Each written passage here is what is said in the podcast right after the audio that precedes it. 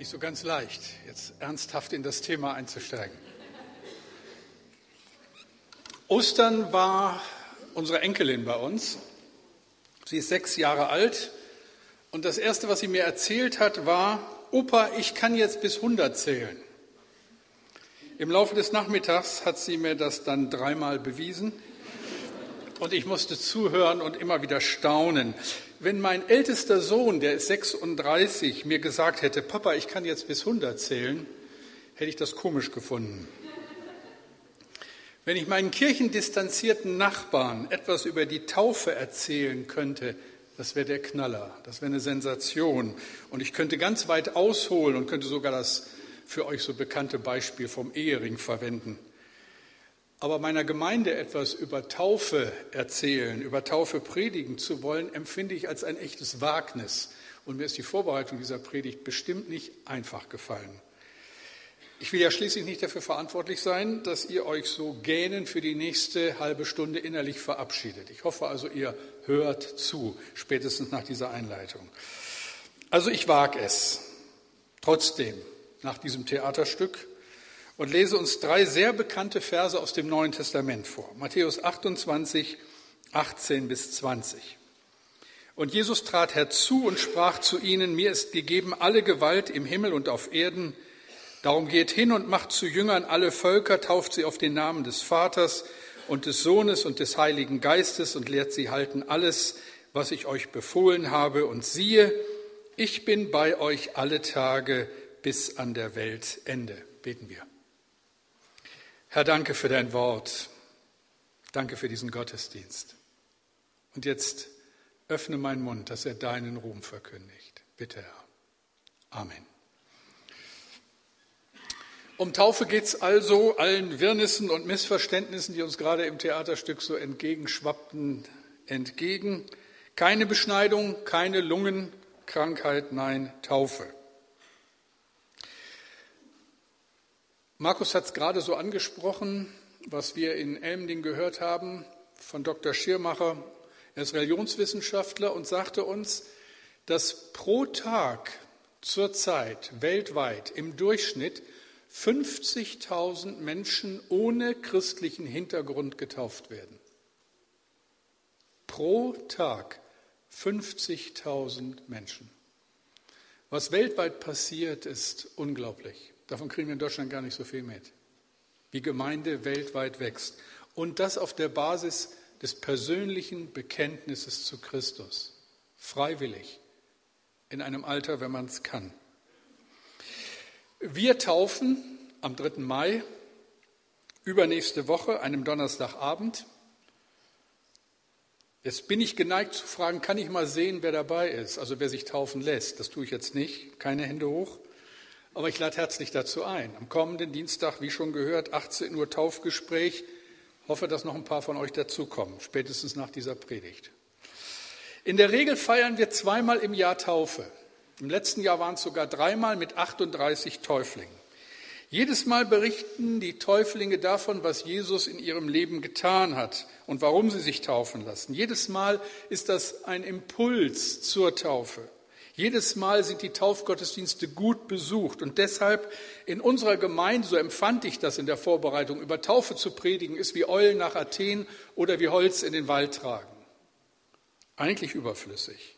Und dann doch nicht, weil ich etwas betonen möchte, was vielleicht oft zu kurz kommt. Wir müssen über eine Seite der Taufe nachdenken, die uns vielleicht so nicht bewusst ist. Die Frage ist doch, spielt Taufe nur am Anfang unseres Glaubens eine Rolle, um dann in der Versenkung zu verschwinden? Ist Taufe so eine Art Startgeld oder so eine Anschubsfinanzierung, die einen Menschen zu Beginn seines Weges mit Jesus helfen soll, die dann aber auf dem weiteren Weg der Nachfolge alle Bedeutung verliert? Eigentlich passiert ja nach jeder Taufe das, was wir uns auch so gerne wünschen und was so typisch ist, dass Leute auf uns zukommen und sagen, ach, war das wieder schön. Und wenn ich nicht schon getauft wäre, würde ich mich jetzt anmelden zur Taufe. Also Taufe tut uns gut. Das, was da geschieht, tut uns gut und die Erinnerung daran tut uns gut. Wenn wir über Taufe reden, fallen Stichworte wie Bekenntnis, wie Gehorsamsschritt, Einen solchen Gehorsamschritt gehen wir, nehmen den Taufbefehl ernst, bekennen uns in aller Öffentlichkeit zu Jesus Christus und das war's dann? Bedeutet Taufe nicht mehr als die Vorspeise zu einem Hauptgang namens Jesus-Nachfolge? Martin Luther hat einst gesagt, täglich soll man in seine Taufe kriechen. Was meint das denn? Täglich soll man in seine Taufe kriechen. Also täglich, das meint er, soll die Tatsache, dass ich getauft worden bin, eine Rolle in meinem Leben spielen. Wie geht das? Wie behalte ich die Taufe in guter Erinnerung? Eine Erinnerung, die mir hilft, Jesus nachzufolgen. Das ist die Frage. Ein erster Punkt, warum es so wichtig ist, sich zu erinnern. Ich erinnere mich. Das Wort deutet es ja schon an. Erinnerung, das hat etwas mit dem zu tun, was sich ganz tief in unserem Inneren abspielt. Es ist interessant, dass die Wissenschaft bis heute nicht wirklich erklären kann, wie Erinnerung zustande kommt. Und warum wir uns in diesem Augenblick daran und nicht an etwas anderes erinnern. Das kennt ihr doch alle. Plötzlich ist sie da. Die bestimmte Situation, der bestimmte Ort, die bestimmte äh, Person, ein Lied, plötzlich ist es da. Ich hoffe, ihr hört gut zu jetzt während dieser Zeit, aber wenn eure Gedanken mal so abschweifen, wo ist man dann plötzlich und warum ist man da? Das kann man nicht erklären, woher das kommt. Manchmal reicht ein bestimmter Geruch und ich erinnere mich an ein Ereignis, was lange, lange Zeit zurückliegt. Wir sind zum Essen eingeladen. Wir besuchen mit unseren Freunden ein italienisches Restaurant und bekommen ein wirklich ausgezeichnetes Essen. Als der Hauptgang serviert wird, rieche ich, stoße ganz aufgeregt meine Frau an und sage zu ihr, das ist es, Schatz, das ist es, riech doch mal. Meine Frau mahnt mich zu einer etwas verhalteneren Reaktion und dann schaut sie mich fragend an und sagt, ja, was soll ich denn riechen? Ja, das Gewürz. Ja, welches denn? Ja, das, das unsere italienischen Freunde damals bei meinen Eltern ins Essen taten und das ich als kleiner Junge so toll fand. Meine Frau soll wissen, was ich als kleiner, was anderes. Also sie zuckt verständnislos mit den Achseln, aber in dem Moment überwältigt mich die Erinnerung.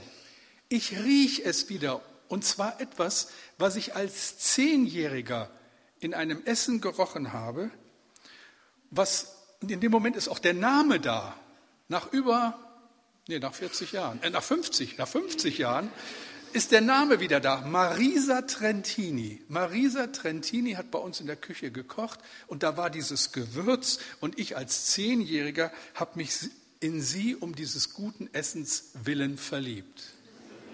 Das kam dann alles hoch. War schon damals in einem besonderen Verhältnis zu gutem Essen. Aber, aber nach so vielen Jahren ist dieser Geruch da und die ganze Szene steht vor mir. Was ist das? Unser ganzes Leben lang prägen Erinnerungen jeden Tag. Sie sind ein Teil von uns. Wundert es uns da, wenn die Bibel uns immer wieder auffordert, uns zu erinnern. Die Juden haben fast so etwas wie eine Kultur der Erinnerung. Gott ist ein Gott, an den wir uns erinnern müssen, jeden Tag, den wir nicht vergessen dürfen. Er ist Teil unserer Geschichte. 2. Mose 13, zwei folgende. Mose sagte zum Volk, erinnert euch immer wieder an den Tag, an dem ihr aus Ägypten, dem Ort eurer Sklaverei, weggezogen seid. Denn der Herr hat euch mit großer Macht von hier weggeführt. Heute, im Monat Abib, zieht ihr aus Ägypten fort. Sieben Tage lang sollt ihr nur ungesäuertes Brot essen. Am siebten Tag sollt ihr ein großes Fest für den Herrn feiern. An diesem Tag sollt ihr euren Söhnen Folgendes erklären. Wir feiern diesen Tag zur Erinnerung an das, was der Herr für uns getan hat, als wir Ägypten verließen. Dieser Brauch soll euch wie ein Zeichen auf eurer Hand oder an eurer Stirn immer daran erinnern, dass ihr über die Anweisungen des Herrn reden und danach handeln sollt. Wer kann die großen Taten des Herrn alle je erzählen? Wer kann das Lob, das ihm gebührt, je genug verkünden? Das singen wir. Wie oft haben wir das gesungen und mit Recht, wenn wir Gott vergessen, wenn wir uns nicht mehr erinnern an die guten Taten Gottes in unserem Leben, dann kann uns das passieren, was Israel immer wieder passiert ist. Und wir haben uns ja Anfang des Jahres ausführlich damit beschäftigt. Dann holt uns unsere unheilvolle Vergangenheit ein. Als es in der Wüste mit Israel nicht so lief, wie sie sich das vorgestellt haben, als der Glaube sie verließ und der Frust immer größer wurde, da sehnten sich diese Leute doch tatsächlich nach Ägypten zurück. 4. Mose 16, 13. Da machen sie diesen Vorwurf an ihren Leiter und sagen, ist es nicht genug, dass du uns aus einem Land, und sie meinen Ägypten, in dem Milch und Honig fließen, hergeholt hast, um uns in der Wüste sterben zu lassen? Und man fragt sich so als geneigter Leser, was geht denn hier ab? Man kommt sich vor wie im falschen Film. Am liebsten würde man den Leuten einen Tritt verpassen und ihnen sagen, sag mal, spinnt ihr? Erinnert ihr euch nicht mehr an die täglichen Arbeiten, zwölf Stunden jeden Tag ohne Sonntag an den Pyramiden? Ohne ordentliches Essen, an all das Elend in den Familien, als man eure ersten Kinder, die ersten Söhne umbrachte? Und jetzt ist Ägypten ein Land, in dem Milch und Honig fließen. Verwechselt ihr da vielleicht was? Sag mal, habt ihr eins an der Mütze oder was? Das kann man ja nicht verstehen. Und doch ist es so typisch, wenn wir vergessen. Es ist einfach so und bitte erinnert euch daran. Das Vergessen verlängert die Gefangenschaft. Das Geheimnis der Erlösung heißt Erinnerung. Das Vergessen verlängert die Gefangenschaft. Das Geheimnis der Erlösung heißt Erinnerung. Deshalb wird in den Liedern der alten Zeit Gott immer wieder daran, oder werden wir immer wieder daran erinnert, Gott zu danken für das, was er getan hat. Beispiel, Psalm 106, 1 bis 3. Halleluja, dank dem Herrn, denn er ist gut und seine Gnade bleibt ewig bestehen. Wer kann alle herrlichen Wunder des Herrn aufzählen? Wer lobt ihn so, wie es ihm gebührt? Glücklich sind die, die seine Gebote halten und immer tun, was recht ist. Und da wisst ihr, wo unser bekanntes Lied herkommt, nämlich genau aus diesen Versen. Wer kann die großen Taten des Herrn alle je erzählen? Wer kann das Lob, das ihm gebührt, je genug verkündigen? Das größte Ereignis in deinem Leben war der Moment, wo Gott dich gerettet hat, sofern du ein Kind Gottes bist. Wo aus einem Verlorenen ein Geretteter wurde, aus einem Feind Gottes ein Kind Gottes. Daran erinnert die Taufe ein Leben lang. Niemals will ich das vergessen. Niemals will ich zurück. Ich weiß, wo mein Ziel ist. Das war das Erste. Ein zweites ist uns wichtig, wenn es um die Erinnerung an die Taufe geht. Wohin die Erinnerung an die Taufe uns führt. Was ist denn nun eigentlich mit uns geschehen? Wofür steht Taufe?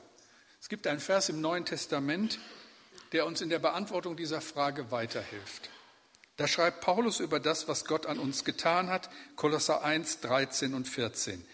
Er hat uns errettet von der Macht der Finsternis und hat uns versetzt in das Reich seines geliebten Sohnes, durch den wir die Erlösung haben, nämlich die Vergebung der Sünden. Wofür steht die Taufe?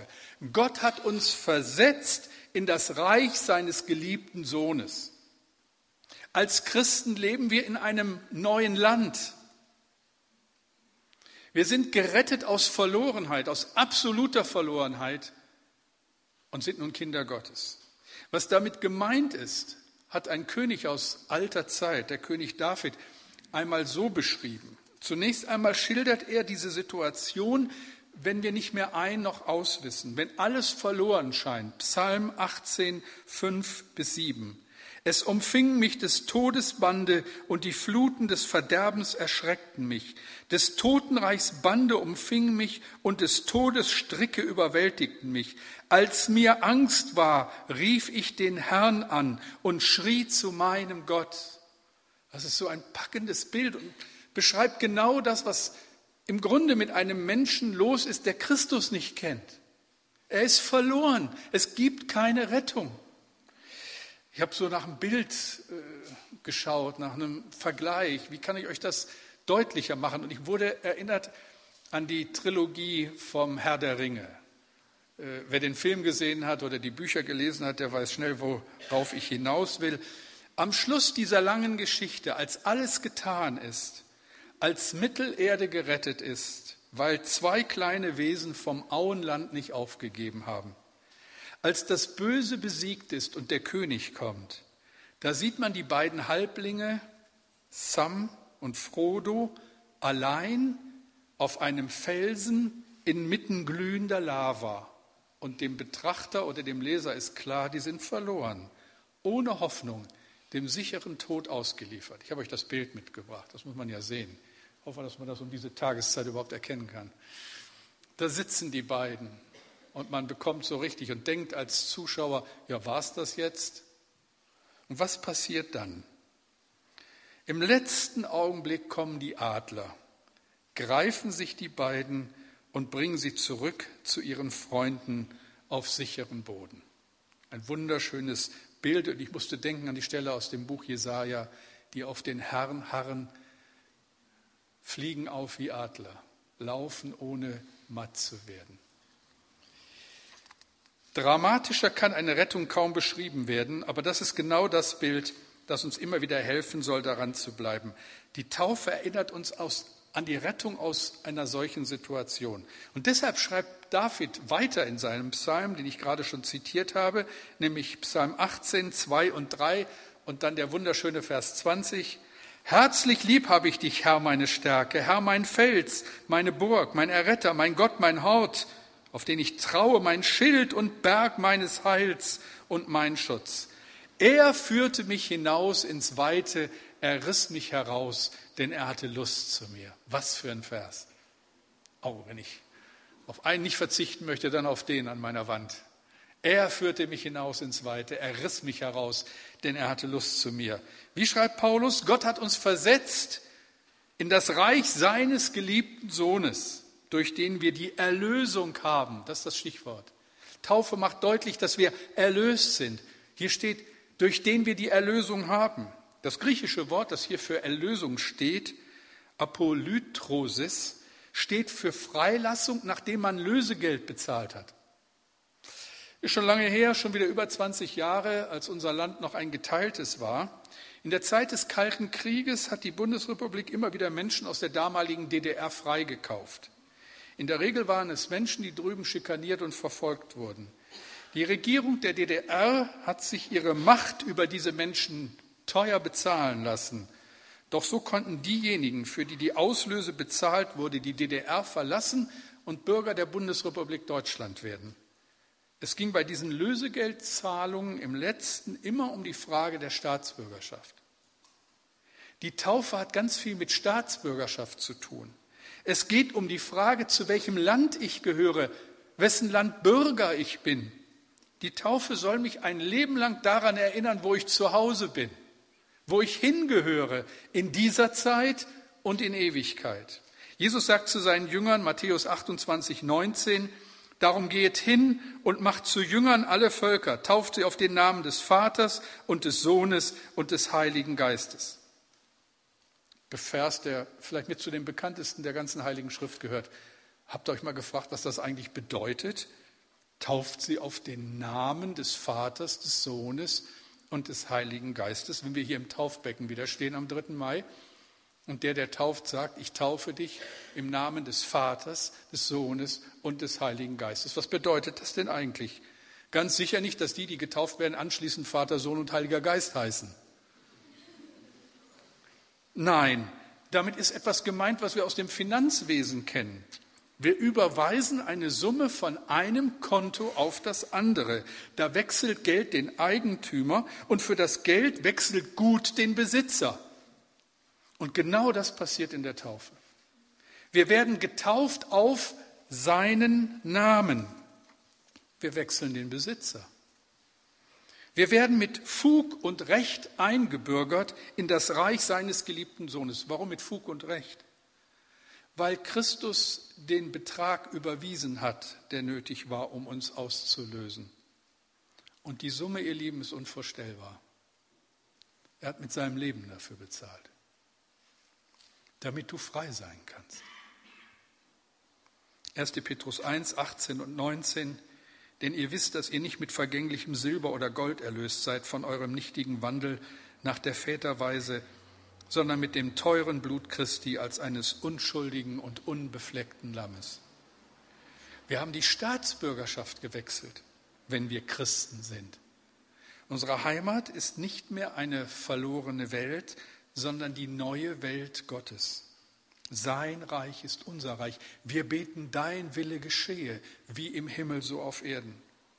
Paulus schreibt in Philippa 3,20, unser Bürgerrecht aber ist im Himmel, woher wir auch erwarten den Heiland, den Herrn Jesus Christus.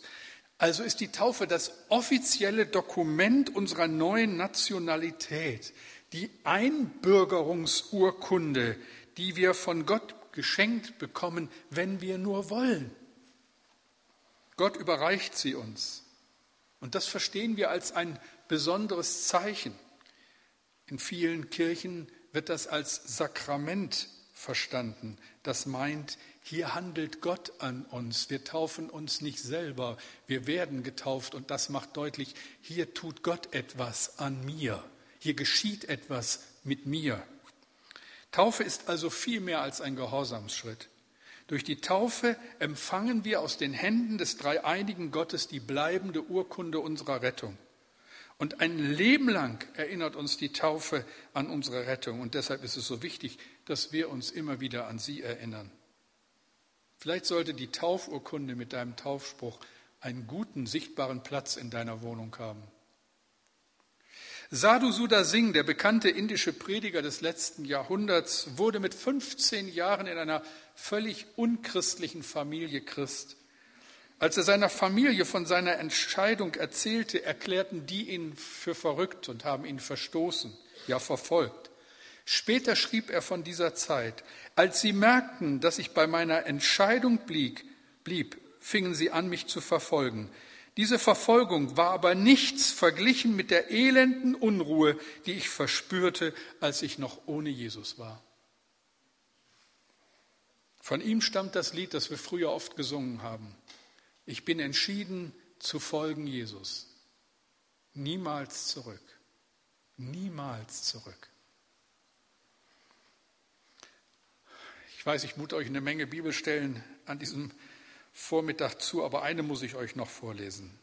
Paulus schreibt in Römer 6, 2 bis 4, Ihr müsst euch darüber im Klaren sein, was bei der Taufe mit euch geschehen ist. Wir alle, die in Jesus Christus hineingetauft wurden, sind damit in seinen Tod hineingetauft, ja hineingetaucht worden. Durch diese Taufe wurden wir auch zusammen mit ihm begraben und wie Christus durch die Lebensmacht Gottes des Vaters vom Tod auferweckt wurde, so ist uns ein neues Leben geschenkt worden, in dem wir nun auch leben wollen. Was sagt Paulus hier? Er erinnert daran, dass die Geschichte Jesu unsere Geschichte sein soll. Sein Sterben unser Sterben, sein Auferstehen unser Auferstehen. Und in der Taufe wird das bestätigt. Es wird quasi offiziell gemacht. Und ihr habt es längst gemerkt, die Taufe ist mehr als die Initialzündung zu unserem neuen Leben in Christus, mehr als das Startgeld. Die Taufe ist die lebenslange Erinnerung an das, an das, was geschehen ist, an das, was mit uns geschehen ist, an das, was durch Jesus Christus geschehen ist in unserem Leben. Und deshalb sagt Luther, täglich soll man in seine Taufe kriechen. Die Erinnerung an sie soll uns helfen, dran zu bleiben. Ich habe vor der sichtbaren und unsichtbaren Welt meinem Gott die Treue geschworen. Da stehe ich zu. Und so real, wie ich ins Wasser gestiegen bin und untergetaucht worden bin, so real ist mein altes Leben ohne Gott Geschichte. Und so real, wie ich aus dem Taufbecken gestiegen bin, so real ist das neue Leben in Jesus Christus. Der Heilige Geist wohnt in mir als Unterpfand des neuen Lebens. Seit deiner Bekehrung zu Christus bist du Bürger des Himmels, ein Mensch mit ewiger Zukunft. Und daran erinnert dich die Taufe ein Leben lang. Möge sie dich erinnern. So weit, so gut. Wenn es jetzt möglich wäre, würde ich gerne rumgehen und jeden einzelnen von euch fragen, kannst du das sagen? Dass du ein Bürger der ewigen Welt bist ein Kind Gottes? Bist du ein Mensch mit ewiger Zukunft, weil du um einen Tag in deinem Leben weißt, wo du das angenommen hast, was Gott dir schenken will? Vergebung deiner Sünden und ein neues Leben. Bist du Staatsbürger jener neuen Welt? Wenn nicht, dann wünsche ich dir von ganzem Herzen, dass du es wirst. Vielleicht heute oder nächsten Sonntag, wenn wir Gästegottesdienst haben und einladen zu einem Leben mit Jesus. Und wenn du schon lange Christ bist, aber in der Frage der Taufe keine letzte Klarheit hast und darüber unruhig wirst und vielleicht dieser Gottesdienst dir hilft, zu einer Entscheidung zu kommen, dann komm am Dienstag um 18 Uhr. Dann reden wir darüber. Gott segne euch, beten wir. Und Herr, ich danke dir, dass dieses unvorstellbare Wunder geschehen ist, dass du selbst den Preis bezahlt hast, das Lösegeld. Und danke, dass du uns rufst und Entscheidung möglich ist, Umkehr und Bekehrung, neues Leben aus dir. Und danke für die Taufe, die wir immer wieder anbieten und feiern dürfen in dieser Gemeinde. Und ich freue mich auf den 3. Mai. Und ich bitte dich, dass Menschen diesen Ruf verstehen. Weißt du, um jeden, der hier sitzt und der vielleicht auch innerlich merkt, dass er dran ist, dann schenk den Mut zu einem Schritt in die richtige Richtung. Du bist unser Herr, wir beten dich an. Wir können nicht schweigen von dem, was du getan hast unter uns. Danke für alles. Amen.